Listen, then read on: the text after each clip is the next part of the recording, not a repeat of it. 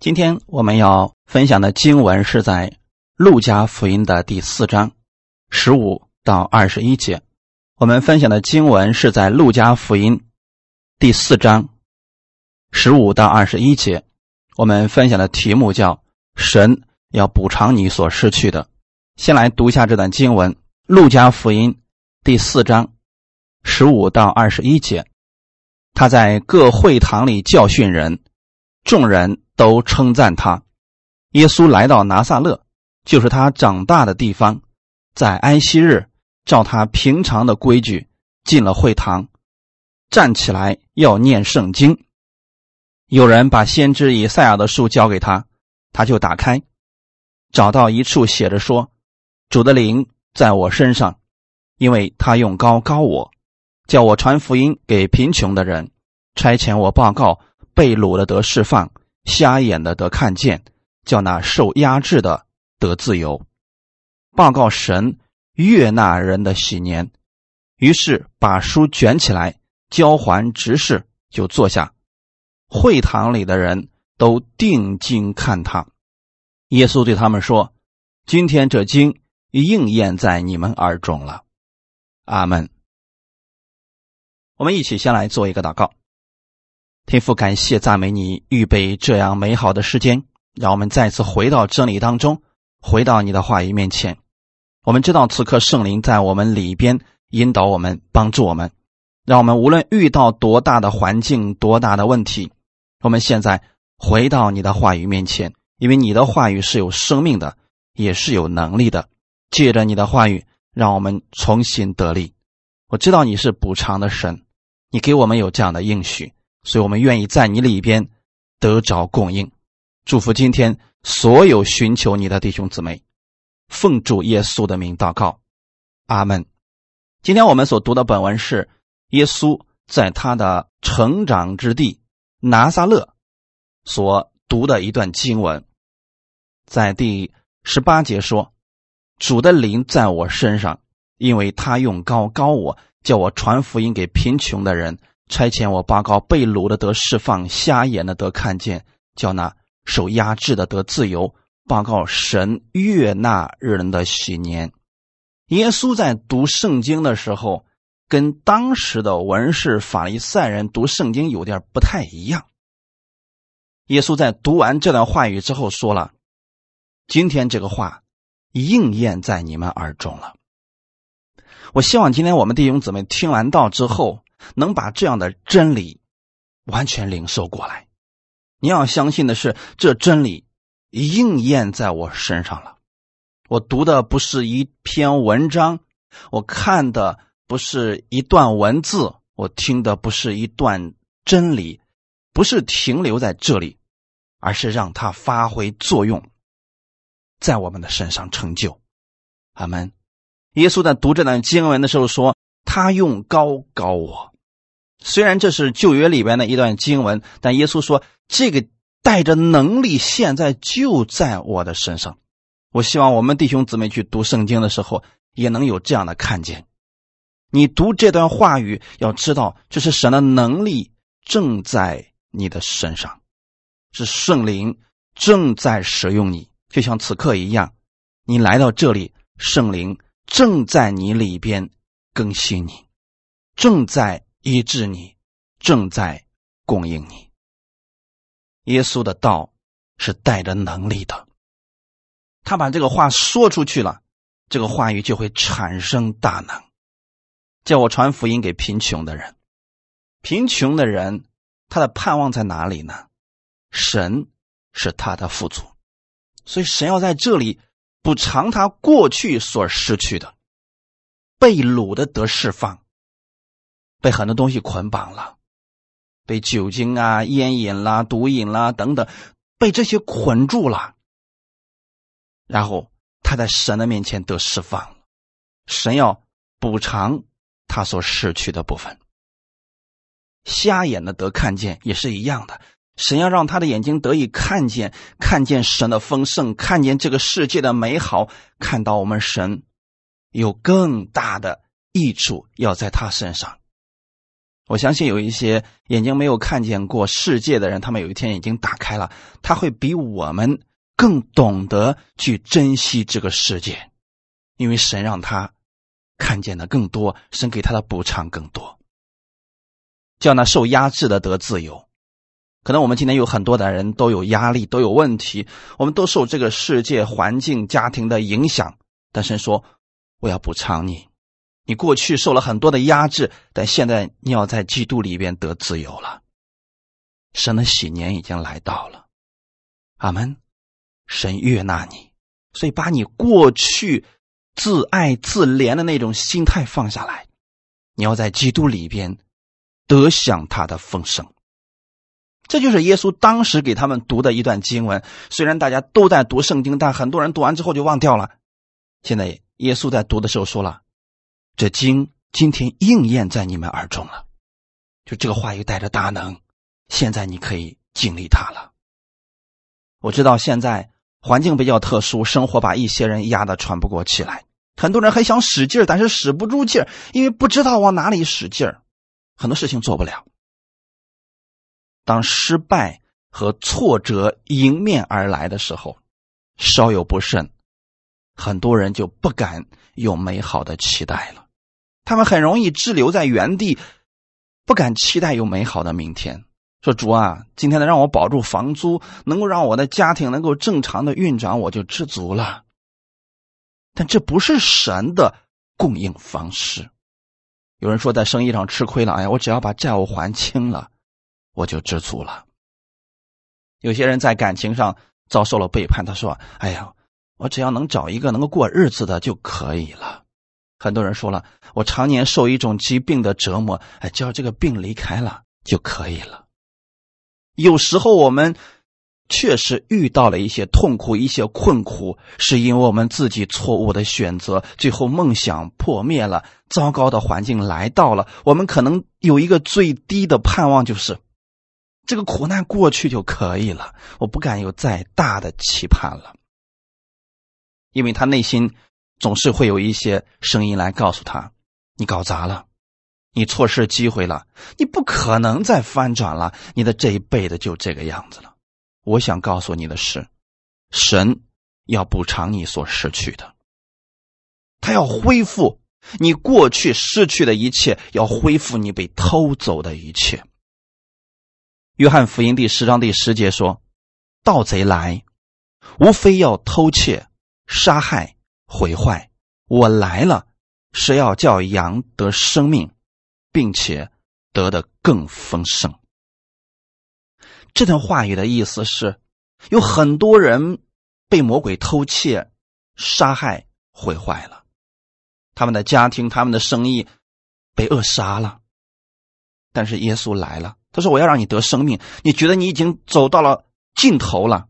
你觉得你已经置之死地了？”也是说，我就是你的重新的开始，我要让你得生命，并且得的更丰盛。往往是一些走到绝境的人，他们去依靠耶稣，反而变得更简单，因为他们已经没有路了，他们就会专心的去仰望耶稣。当他们去仰望耶稣的时候，翻转就开始了，不长就开始了。也许你现在。确实经历到了生意上的瓶颈，你不敢有美好的期待。也许你是在婚姻上出现了一些问题，你不敢有太好的期待。那弟兄姊妹，现在不是世界末日，别听一些人胡说八道，不要自怨自艾，不要意志消沉。你是有盼望的人，因为你还有一位主，他要给你全新的开始，他对你的一生是有一个美好的计划的。他已经差耶稣来到这个世界上，并且给我们有应许说，他要让你得生命，并且得的更丰盛。那就是你无论在任何环境之下，你都要有最美好的期待。有人说我在期待什么呀？我从哪里有信心去期待呀？你去看你的现在环境，你去看你周围的人所说的话语，确实没有什么可期待的。周围的人可能传讲出来的是负面的、惧怕的信息、抱怨的信息，但你要回到基督里边，在基督里边，神给你的应许，你要牢牢的抓住它。你要相信，神是补偿我们的神。或许你说我的心已经破碎了，我已经灰心绝望了，因为有些人给我带来了极大的痛苦，有些人得罪了我。我希望神能医治我，神是要医治你，不仅仅要医治你，他还要修复你过去失去的一切，并且要把丰盛赐给你。神给你补偿的时候，不是让你回到从前的状态，而是让你比以前更好。我们现在汽车的玻璃有了裂痕，我们去买那个东西，买那胶，把它修复一下。我们顶多能修复到跟以前一样，但神的恢复、神的补偿不是这样的。神的补偿是比以前更坚固、更美好。神造了万物，将亚当放在其中，这世界是美好的。当时神赐福给亚当，让亚当来管理万物，但是亚当失败了，他错误的相信了魔鬼的话，导致把这个世界拱手的让给了魔鬼，让魔鬼来搅扰这个世界。我们今天说，哎，活在世上好没有盼望呢，不是神的错，是确实亚当的失误。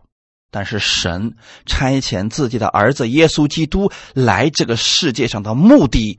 就是要解决这些问题，解决亚当的失败，解决亚当和他后裔当中所存在的罪的问题、死的问题、疾病的问题。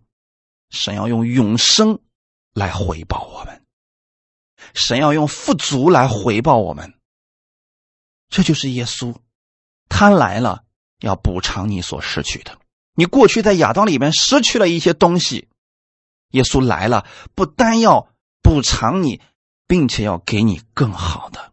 神的补偿比之前的更好，所以现在就算你失败了，请记得这不是终点。你去仰望耶稣，抓住他的应许，神要给你的会比以前更好。我们看一段经文，《格林多前书》十五章四十五节，经上也是这样记着说：首先的人亚当。成了有灵的活人，末后的亚当成了叫人活的灵。首先呢亚当就是那个失败的亚当，神造了亚当，他是美好的，他是一个有灵的活人，但他最终是一个人，他是人，他就有软弱，他就有问题，他就会有失败，对吗？这是我们人。现在我们可以说，在世上所有的人，他都有这个特点。今天你是有灵的活人，因为圣灵住在你里边，所以你确实会有失败，会有问题，会有拦阻，会有困苦。但是幕后的亚当，他不一样。现在你接受耶稣之后，你若抓住神的应许而生活，那个时候。圣灵会在里边带领你、引导你，因为幕后的亚当耶稣成了叫人活的灵，这个灵住在你里边，引导你、更新你、供应你、补偿你所失去的一切。这就是为什么我们要按照神的话语去生活的原因了。你信了主之后，你已经有了基督的生命，你也可以按照你自己过去的方式去生活，你依然是得救的。但是神希望让这个让人活的灵来引导你，让你抓住神的应许而生活。就算你过去失败了，神说我要补偿你。你在基督里边，你所得着的是远远超过这个世界上的，至少是双倍的祝福。地上的以及将来天上属灵的祝福，很多人说我想回伊甸园，有一些讲章就说了我们要重回伊甸园。但为什么现在找不着伊甸园了呢？因为神在亚当失败之后，那个园子就不用了。神借着耶稣要给我们更好的，要比之前的伊甸园要更好，那是新天新地。这是神要给你的，所以你去看启示录就可以了，不要去找伊甸园了。伊甸园你觉得挺好的，新天新地更好。所以人的失败，神的恩典更大。但是千万不要搞错了，说那这样的话我就多失败几次，让神的恩典显大，这就错了。有谁说了？我知道这个医生的医术非常好，所以我呢故意把自己整病，我多去让他医治我几次。有这样的人吗？我想没有。神是在人失败之后，要补偿他所失去的，要给他更好的。所以，我们今天在基督里边是有盼望的。神所讲的恢复、补偿，是增加、更新，使你更好。你要牢牢的记住这一点。不论你现在遭遇了什么，不论你说你在这个痛苦的问题当中已经坚持多久了。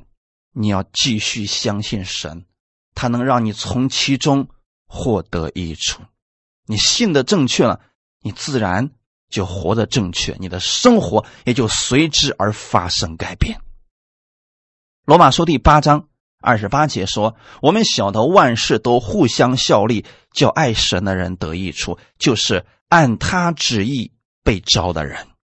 万事都互相效力。”是指所有的事情，坏事和好事，他们是互相效力的，目的是为了什么呢？让爱神的你得益处。所以你只需要知道你是被神所爱的，你只需要相信神给你的一定是最好的，就算现在是糟糕的事情，但是能把它扭转过来，最后还能变成对你有益的事情。这是我们心里边的期盼。就算你说我现在失去了一些东西，不是我的原因，也许是这个环境造成的，也许是别人造成的，不要去埋怨。我们要对神有积极的盼望，并且预备好自己去领受神的更大的应许和祝福。万事互相效力，最后是让你得益处的。那什么时候你能看到这一点呢？是你经过水火之后，你就看到。神不说谎，他是信实的神。阿门。我们都是按他旨意被招的人，我们都接受到了神的邀请，我们相信了耶稣。今天你们又在他的话语当中站立得稳了，所以我更希望大家持久的站在神的恩典当中，无论遇到什么事情，即便是苦难来到，问题来到。困苦来到，你依然要站立得稳，靠着神的恩典站立得住。我们不是像过去一样在律法之下拼命的忍受着痛苦。哎呀，主啊，我知道这是你要熬炼我，主啊，我知道这是你要炼净我。不是的，我们今天是站在神的恩典当中看所有的事情，就算是疾病、是困难、是问题，我们说主啊，我知道万事都互相效力。最后让我得益处，因为你完全有能力胜过这一切。我们是积极的盼望，而不是消极的承受。神不仅要拯救你，还要使你扩张，还要使你变得更好、更强壮、更快乐、更健康、更蒙福。阿门。我们看一段经文，《路德记》第三章。七到十一节，《路德记》第三章七到十一节，波阿斯吃喝完了，心里欢畅，就去睡在麦堆旁边。路德便悄悄的来掀开他脚上的被，躺卧在那里。到了夜半，那人忽然惊醒，翻过身来，不料有女子躺在他的脚下，他就说：“你是谁？”回答说。我是你的婢女路德，求你用你的衣襟遮盖我，因为你是我一个至近的亲属。波阿斯说：“女儿啊，愿你蒙耶和华赐福，你幕后的恩比先前的更大，因为少年人无论贫富，你都没有跟从。女儿啊，现在不要惧怕，凡你所说的，我必照着行。”我本城的人都知道你是个贤德的女子，阿门。你们读完了《路德记》，你们就会知道，这是一段非常优美的故事。但是我们换在路德的角色去默想一下，假如你是路德，一出场的时候，路德是一个什么样的身份呢？一个寡妇，她原来的丈夫可能确实出去的时候还挺有钱的，到后来的时候越来越糟糕，越来越糟糕，最后丈夫死掉了。现在一家人当中的男人全都没了，只剩下三个寡妇。以后的日子。看来是没有盼望了。就在这个时候，她的婆婆拿俄米要回自己的老家去，回老家也不知道怎么样生活，但是她想回去。这个时候，路德要跟过去。当时，路德的心智非常的坚定：你的神就是我的神，你的国就是我的国。这是路德的信心。你们可想象一下吗？那是一个糟糕的环境，一切都失去了，看起来没有任何的盼望。他们现在唯一的盼望就是这位神能够扶起他们，也许他们不指望以后有多么的发达，能有一日三餐，这就是他们最大的盼望了。所以那个时候，路德下定决心要跟随他的婆婆回到他的本乡。就这样，路德回到了伯利恒。回到之后，他就开始去捡麦穗。那你想过了没有，弟兄姊妹？一年能有多长时间去捡麦穗儿啊？所以他要拼命的去干活，目的是什么呢？趁着现在有粮食的时候，多捡一些回去，能够供两个女人的生活。那个时候，让你写一个梦想，让你写一个盼望的。一个祷告词，你能写什么呀？那个环境非常糟糕，但你有没有发现，就在这个过程当中，神已经开始赐福给他了。神要恢复路德所失去的，不仅仅是让他有吃的，而且还要把他的名高举起来，还要让他以及他的后裔都蒙福。不是因为别的，就是因为路德有这样愿意跟随神的心。路德当时的想法是：婆婆，你不要让我离开你，你的神就是我的神，你的国就是我的国，除非死能将你我分开。他已经下定决心，这一生就要跟随这位主。阿门。我想，如果你们有这样的心智去跟随我们的主，环境在你面前已经不算什么了。我们的神也一定会给你开一条出路，是你想都没想过的。所以这个时候，他的婆婆就对路德说：“这样啊，按照我们本地的习俗啊，你现在可以去找我们至近的亲属。其实去找布阿斯的时候，布阿斯当时是什么样的身份呢？”那是一个青年财主啊！我们是什么样的身份呢？我们从路德的角度来说，是一个寡妇，一无所有。人家什么都有，样样不缺，我们什么都没有，样样都缺。现在我们要去给别人讲说，我要嫁给你，你应该娶我。我们哪来的自信呢？但是路德还是娶了，他心里边一定是在依靠这位神的，对吗，弟兄姊妹？所以我想告诉大家的是什么意思呢？波阿斯预表的是我们的耶稣基督，而路德预表的是外邦的教会。我们本来不配得的、不该得的，现在我们去寻找耶稣。神没有看低我们，反而夸奖了我们。我们来看一下波阿斯对路德所说的这句话语：“女儿啊。”愿你蒙耶和华赐福，你幕后的恩比先前更大。路德对布阿斯说的是什么话语呢？求你用你的衣襟遮盖我。路德的要求很简单，你娶了我，我我不要求别的，那就你给我点吃的喝的，给我一个名分就可以了。但是波阿斯给他的是什么呢？最高的荣誉。这是不是像我们去寻求耶稣一样呢？我们去寻求耶稣，我们跟他主啊，求你可怜我，你解决我的疾病。耶稣说：“你这病得医治了，不单让你得医治，还让你更加的健康，还让你更有能力。这就是神的补偿，这就是神的恢复。博阿斯对路德说：“女儿啊，现在不要惧怕，凡你所说的，我必照着行。”阿门。有没有想过，这是我们的祷告呢？当我们祷告给神的时候，我们的神今天也对你说：“不要惧怕，凡你所求的，我必照着行。”意思是，不单我要还给你健康，我还让你健壮；不单我要恢复你的财物，我还让你成为别人的供应。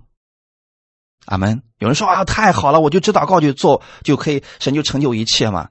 你看看路德怎么做，他要去捡麦穗儿。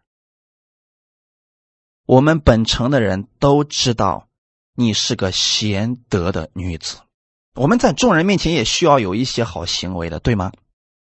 所以，当你抓住神的应许去生活的时候，你一定会在人的面前有一些好行为的。那这个时候呢，其他的祝福就随之而来了。我们千万不要信错了。啊，这样讲的话太好了！我们只需要向耶稣祷告，其他什么都不用干了，我们就等着天上掉馅饼，天天去期盼五饼二鱼的神迹。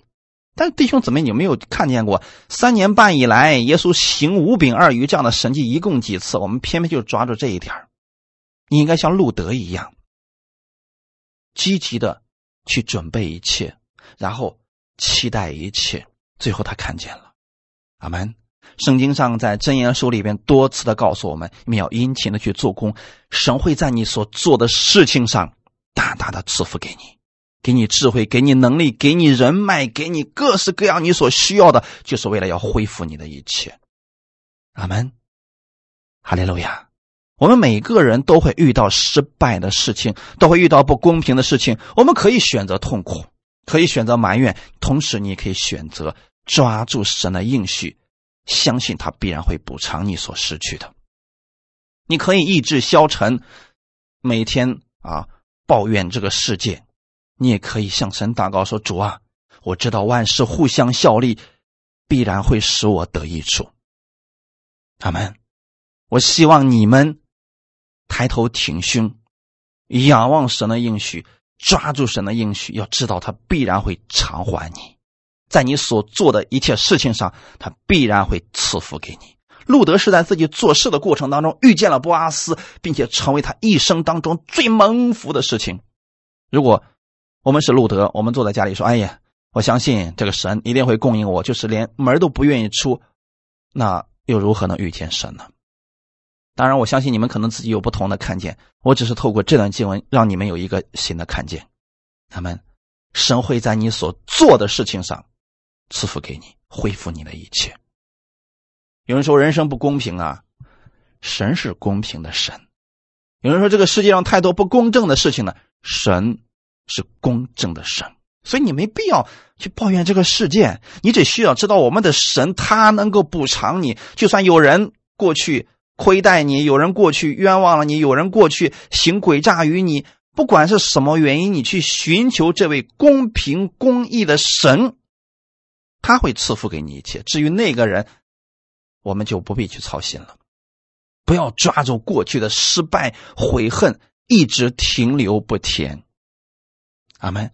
不要心怀苦毒，去抱怨人、抱怨神，这个不起作用的。我只想告诉你，神的应许是，他要拯救你，他要恢复你，他要补偿你，使你比以前更好。阿门。以赛亚书六十一章一到四节。以赛亚书六十一章一到四节，主耶和华的灵在我身上，因为耶和华用高高我，叫我传好信息给谦卑的人，差遣我医好伤心的人，报告被掳的得释放，被囚的出监牢，报告耶和华的恩年和我们神报仇的日子。安慰一切悲哀的人，赐华冠与西安悲哀的人，代替灰尘；喜乐油代替悲哀；赞美一代替忧伤之灵，使他们成为公益树。这是耶和华所栽的，叫他得荣耀。他们必修造已久的荒场，建立先前凄凉之处，重修历代荒凉之城。阿门。以赛亚是给以色列百姓一个盼望。此刻他们现在正在水深火热之中，他们似乎失去了盼望。神没有说，等我恢复了你之后，我再把这个经文给你。是在他们痛苦之中、问题当中的时候，神借着以赛亚，把这个应许的话给了他们。所以以赛亚说：“主耶和华的灵在我身上，因为耶和华用高高我，叫我传好信息给谦卑的人。”原文当中是贫穷的人，贫穷的人是指心灵贫穷的人。我们心里边觉得我们自己真的无路可走了，你知道吗？神的福音就在这个时候能在你身上发挥最大的作用，就会让你看见神丰盛的供应。差遣我医好伤心的人，伤心的人一般是对世上的人或者事情。绝望了，灰心了，受伤了，但是他回到圣灵里边的时候，圣灵要医好他，并且呢，让那些被掳的得释放，被囚的出监牢，报告耶和华的恩年。在一个饥荒之年，神的话语说：“你们要进入恩年了。”在一个一无盼望的一个地方，神告诉他。你该有最大的盼望了，在捆锁之中，神告诉他你要得释放了，弟兄姊妹，这就是我们神的应许，不是等这个事情成就了我们才相信，是事情没有成就之前，你就应该相信神能补偿你，神能恢复你，神要给你的绝对不是仅仅让你恢复到之前的那个水平，神要给你的是。比之前的更好，哈利路亚！比之前的更好。我们过去是亚当的后裔，但现在我们是属于基督的。基督的能力比亚当更好。有人说我挺羡慕以色列人，他们在过去的时候有旧约的律法，有神每天与他们同在。你在新约更好，你的盼望更大，因为我们在新约的恩典之下，神给我们的看见更多，启示更多，神对我们所说的话语更多。阿门神要赐华冠与西安悲哀的人。你不要去读这段经文，只是给以色列的，因为耶稣今天我们所读的那段经文，就是给所有听从他话语的人。如果你说我现在可悲哀了，我现在可凄凉了，神要赐华冠给你，这就是神给你的补偿。你说我现在呀伤心欲绝呀，神说我要把喜乐给你。喜乐油要充满在你的身上，代替你的悲哀，这是不是补偿呢？不是让你仅仅去掉悲哀，而是让喜乐充满你。你说我现在非常的忧伤，是说我不单单不让你忧伤，我还要让你赞美起来，让你的口里充满赞美的声音。哈利路亚！你们知道我们的神是公正公义的神吗？你现在在他里边。他要让你得荣耀，哈利路亚！所以不管现在的环境如何，请你抓住神的应许而生活。这是我们今年的主题，就是让你抓住神的应许。不论这个环境怎么样，环境越糟糕，我们越需要抓住神的应许。因为平安无事的时候，我们不觉得神的应许有什么好的；但是在环境没有盼望的时候，失去一切的时候。我们的心特别期望能够改变，能够补偿。神这个时候就把他的应许给你，你就可以重新建立积极的盼望。以赛亚书六十一章第四节说：“他们必修造已久的荒场。”你可想而知，家园都已经荒凉了七十年了，那家里那草的估计都长了半人高了吧？神对他们的说法是什么呢？你们必然要修造已经荒芜的地方，你们会在先前的凄凉之处建立城市、建立家园。那说明现在这个事情还没有成就，对吗，弟兄姊妹？神给他们的补偿就是：你不单要从被掳之地回来，我还要赐福给你，让你重新建立家园，让你所得的比以前的更多、更大，让你更有盼望。而今天我们透过耶稣，我们可以知道这句话语已经应验了，已经成就了。借着圣灵，我们的一切也都要被更新、被改变。神会使我们重新得力，让我们不单单是站起来，而且在喜乐当中，每一天去迎接新的开始。阿门。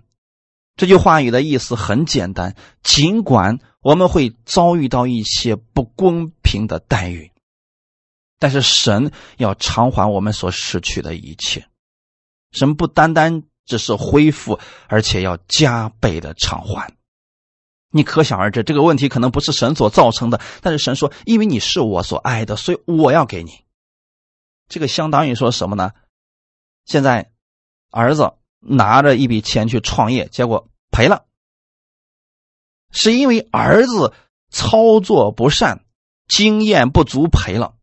这时候他来到父亲面前说：“哎呀，父亲，我是我真是我真是太没有用了。你说我竟然做生意给赔了。”这时候父亲说：“没有关系，我再拿出双倍的钱给你去创业吧。”有没有想过，我们的天赋是这样来偿还我们的，而绝对不是像一些。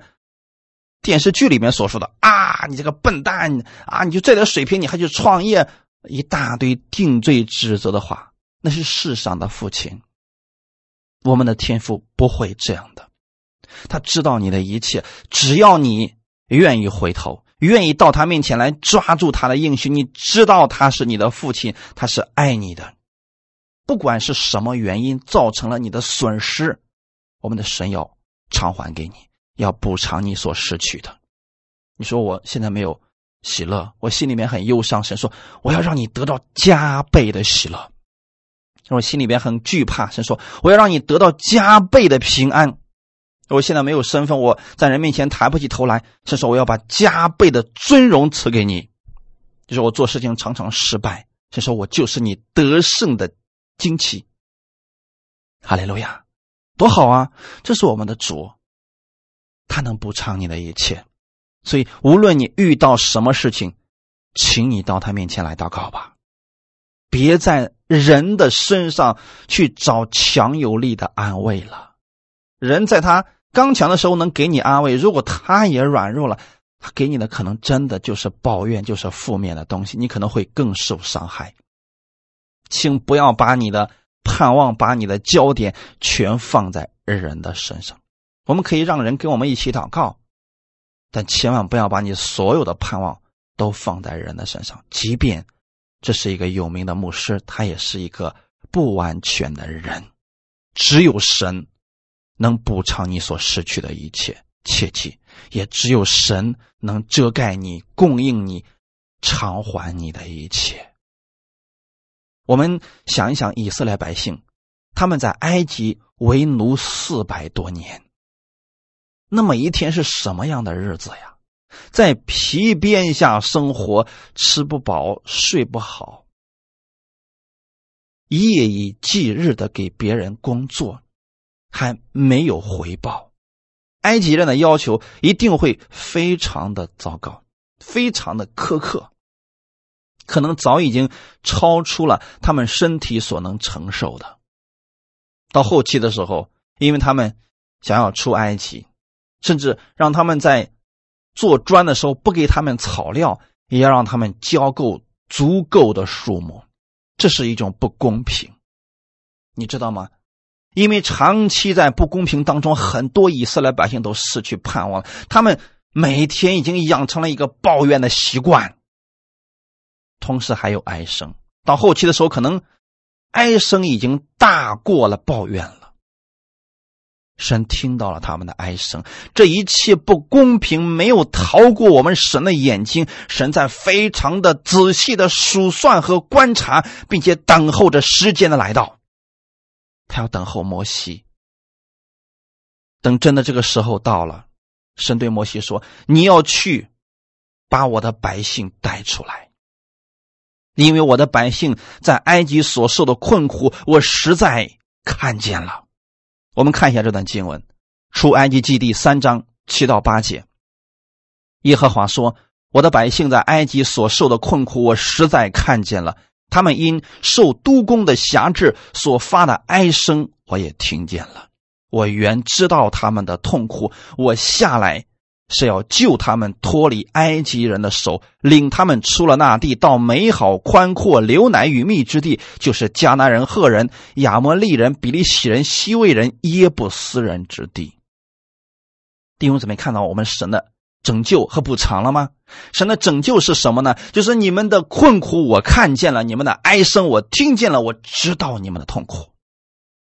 弟兄姊妹，如果神知道了。我们干嘛还要去唉声叹气呢？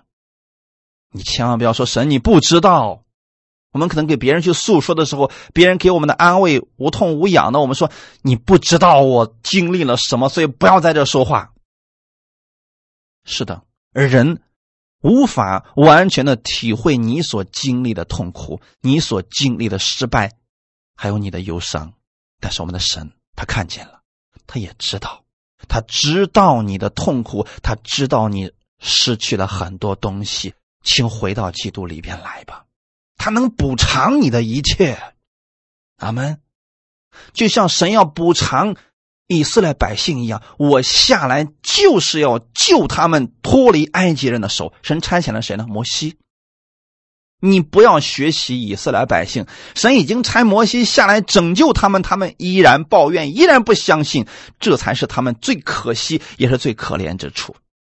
今天神已经差遣了耶稣下来拯救你，你要完全去听从耶稣的话语，跟随他的脚步，你一定会进入到丰盛之地，每一天都是。不要惧怕前面的任何困难了，有耶稣带队，你还怕什么呢？我们最担心的是弟兄姊妹像以色列百姓一样抱怨、不信，甚至想打死摩西。你把摩西摩西打死了，谁带领你进哎那个呃流奶与蜜之地啊？你的方向在哪里呀？所以今天很多人埋怨传道人，痛恨自己的牧师，攻击自己的牧师。你把牧师攻击倒了，谁给你供应话语啊？我们不要做这样的事情，这是非常愚蠢的事情。神差遣摩西去救他们呐。这是神要拯救他们，神要拯救他们，要补偿他们所失去的，领他们出那地，是出埃及，到哪儿去呢？美好宽阔、流奶与蜜之地，这就是神的补偿。你过去在埃及，他们不把你当人看，但现在呢，你到了流奶与蜜的迦南地，神把你当儿子。弟兄姊妹明白了吗？在世界上，很多人看不起你，到基督里边。基督看你为尊贵的王子，阿门！你不能再轻看了自己了呀，你不能忽略了你在基督里的这个身份呀。所以，要常常来到真理面前，要常常来到神的话语面前，你就有信心了，你就有盼望了，你就知道神的心意是要补偿你所失去的一切。其实神对以色列百姓所说的话非常容易理解。我看到你们所受的困苦，我看见了，我也听到了你们的哀声。意思就是每一天你们很早的起床，吃不饱穿不暖，你们精疲力尽的干活，你们撕心裂肺的哀求，我全看见了。我也在等着呢，我等着有一个人能被兴起来把你们带出来。所以神说：“现在时候到了。”他立马找着摩西，让摩西去呢。时候到了，阿门！我要下来拯救你们。神的意思是，这个时候到了。所以圣经里面经常会提到一个词：“时候将到。”耶稣也经常说：“时候将到，现在就是了。”阿门！时候到了，所以我们在任何时候，我们不要失去盼望，因为神。他绝对不耽误你的事情，就算你说不能再等了，再等我失去一切了。也许不失去这一切，你真的还会再靠自己。我是举一个假设的例子，我想告诉你的是，即便你一切都失去了，神要给你的补偿，你会得着更多的。他们，神下来要拯救他们。其实还有另外一个意思，就是我要让我的百姓得到。多倍的祝福。同时还有另外一个意思，我要让苦待我百姓的人付出代价。所以你既然知道神能做这样公平公义的事情，你何必去骂那埃及督工的呢？让他多多抽你几鞭子，没必要，弟兄姊妹。等着神下来拯救我们，情况就改变了。哈利路亚，你知道吗？耶稣只要进入到你现在的环境当中、问题当中，他会补偿给你的，他会为你伸张正义的。你不但能得到你之前所失去的，你还要得到更多。哈利路亚！你看我们的主是怎么样去拯救以色列百姓出埃及的呢？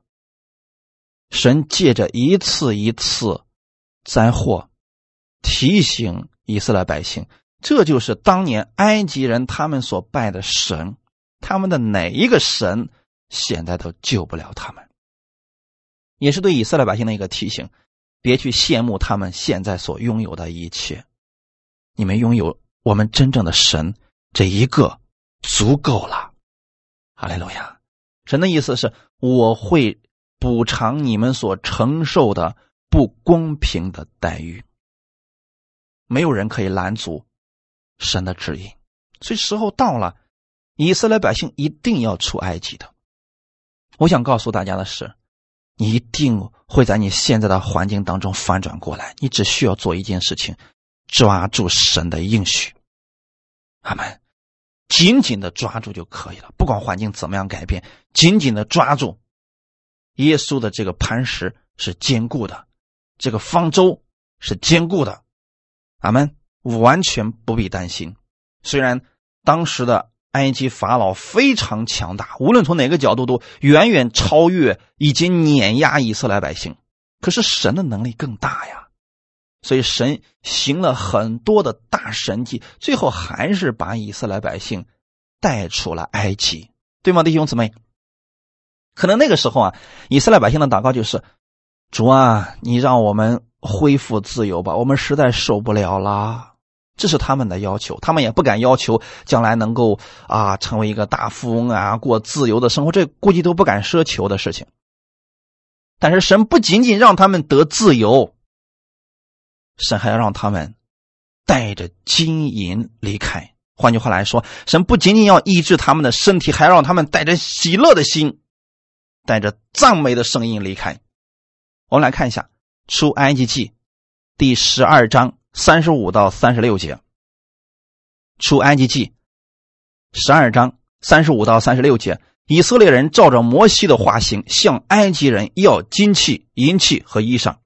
耶和华叫百姓在埃及人面前蒙恩，以致埃及人给他们所要的，他们就把埃及人的财物夺去了。如果你是法老，你会怎么想呢？你正坐在王位上，你眼睁睁的看着这两百万个免费的奴隶离开你的国家，你真的会心甘乐意吗？而且他们每个人离开的时候，身上都装满了金银财宝。为什么会这样呢？因为神要补偿以色列百姓，这四百年以来不是免费的奴隶。是你一定要付上公价的。我相信你们中间有很多人受了冤屈，受了委屈。你要相信，神出手的时候，神给你的不仅仅是你拿回你应得的那个部分，神还让你得到更多。神是在补偿以色列百姓受苦的这些日子，所以他们离开的时候，身上充满了金器、银器和衣裳。他 们过去他们这些都不敢奢求的，现在全都得着了。当年他们雅各一家人不多的财物来到了埃及，其实已经没剩多少了。如今呢，丰丰富富的离开，这就是我们神的补偿，他要补偿你所失去的。所以你现在尽管把我们的焦点、把我们的眼目放在我们神的身上吧，这是一个补偿的时刻。你不要去看今年开始的时候不怎么好，呃，各种问题不断出现。你的眼目要放在神那里，你要抓住神的应许而生活。阿门。不看环境，不看周围的人怎么评论，我们口里要说基督的话语。约珥书第二章二十五到二十七节，我打发到你们中间的大军队，就是蝗虫、男子、蚂蚱、茧虫，那些年所吃的，我要补还你们。你们必多吃而得饱足，就赞美为你们行奇妙之事。耶和华你神的名，我的百姓必永远不致羞愧。你们必知道我是在以色列中间，又知道我是耶和华你们的神，在我以外，并无别神。我的百姓必永远不致羞愧。看我们神说的非常的确定了吗？现在我们要重点来解决一下，在旧约的时候，因为以色列百姓在律法之下，他们违背神的话语，就不知不觉的落在了咒诅之下。弟兄姊妹，你知道吗？我们跟神的话语反其道而行，那肯定受亏损呐。所以那个时候呢，蝗虫、蚂蚱、茧虫啊，什么吃掉了他们的一切。但是神还是补偿他们，就是过去你们所损失的部分，现在我要补偿你们。你们必然要多吃，而且要饱足。其实经过这么一个过程，伊斯兰百姓才知道，原来依靠自己真的不行。我想，今天我们在这个环境当中，我们知道我们人有很多东西是我们自己没有办法绝对的控制的，那你怎么办？依靠。这位掌管世界万物的神，你是他的百姓，你永远不至于羞愧。我们什么时候会羞愧呢？离开神的话语，按照神话语之外的东西去生活，那能不羞愧吗？那一定会出问题的呀。但你以他为你的神，你相信除了他以外再也没有别神了，你永远不至于羞愧的。这就是我今天给大家讲的：你抓住神的应许而生活，就算你过去靠自己失去了一部分，神要偿还给你，要让你得着更多的。阿门！千万不要做愚昧人，就是明明知道神的话语是正确的，我们偏偏不爱去行，就按照人所教导的去行，那一定会失败呀，一定会羞愧呀。但是如果失败了，请回头，神依然接纳你们。最后，我们看一段经文，《彼得前书》第二章三到六节，《彼得前书》第二章三到六节。你们若尝过主恩的滋味，就必如此。主乃活石，固然是被人所弃的，却是被神所节选、所宝贵的。你们来到神面前，也就像活石，被建造成灵宫。做圣洁的祭司，借着耶稣基督奉献神所悦纳的灵祭，因为经上说：“看呐，我把所拣选、所宝贵的房角石安放在西安，信靠他的人必不至于羞愧。”阿门。你们尝过主恩的滋味吗？换句话来讲，你们过去是不是有很多神的见证？也。被神恩待过呢？如果已经尝过了，请不要停留在原处，也不要离开，请继续往前行，更多的去抓住他的应许而生活吧。主乃是活石，什么叫活石？能给你带来生命的，能补偿你一切的，能给你丰盛的，只有我们的耶稣基督啊！他是被人所弃的，为什么呢？世人不相信他，世人跟他的道理是偏离的。所以他被世人丢弃了，那我们怎么办？我们不能这样啊！我们要知道，这才是最宝贵的。所以你有没有发现，这个世界上有很多东西，跟我们主所说的是完全不一样的？世人认为宝贵的，我们的主认为那不是什么；我们的主认为宝贵的，世人却看不上。我们要以耶稣基督的话语成为我们的标准。所以你们来到神面前，来到耶稣基督面前。你们也像活石，怎么活石呢？在它里面，总是给你带来丰盛，给你带来生命的。你们被造成了灵宫，做圣洁的祭司。阿门。你们知道吗？你们是圣洁的祭司，就是在神和人面前，你们都是被人、被神悦纳的。借着耶稣基督奉献神所悦纳的灵境，那到底指的是什么呢？向神发出感谢吧，无论任何环境之下，向神发出感谢吧。为什么呢？因为你现在你知道耶稣基督是你的根基，是你的磐石。那风吹雨淋的算什么呢？是不是？你只要根基扎在磐石上，多大的风雨对你来说没关系，因为根基牢，这就没事还是鼓励大家要多学习真理，持守真理，并且相信这真理会成就在你身上，无论环境如何，那么你一定不会羞愧。信靠他的人，必不至于羞愧。阿门。我们一起来祷告。天父，感谢赞美你，感谢你给我们这个时间，让我们回到你的应许当中，回到你的真理当中。我们知道，在这个世界上，我们很难找到盼望，因为这个世界本身不稳固，很多事情我们暂时觉得挺好，明天就发生改变了。但在耶稣基督里边，你的话语是永不改变的，你的应许也是确实的。我们在你里边有永久的盼望，感谢赞美你。因为你是让我们得自由、得释放的神，我们在你里边就会一直有活泼的盼望。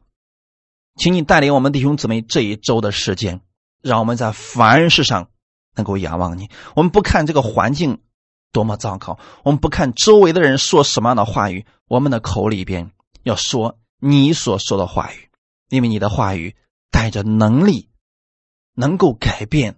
我们现在的环境，哈利路亚！我相信你会补偿我所失去的，不单偿还，而且让我比以前更好。我相信你这话语会成就在我的身上。我带着积极的心，盼望这一天的到来。感谢赞美你，你也赐福我手中所做的这一切，让我看见你的美好。一切荣耀都归给你。奉主耶稣的名祷告，阿门。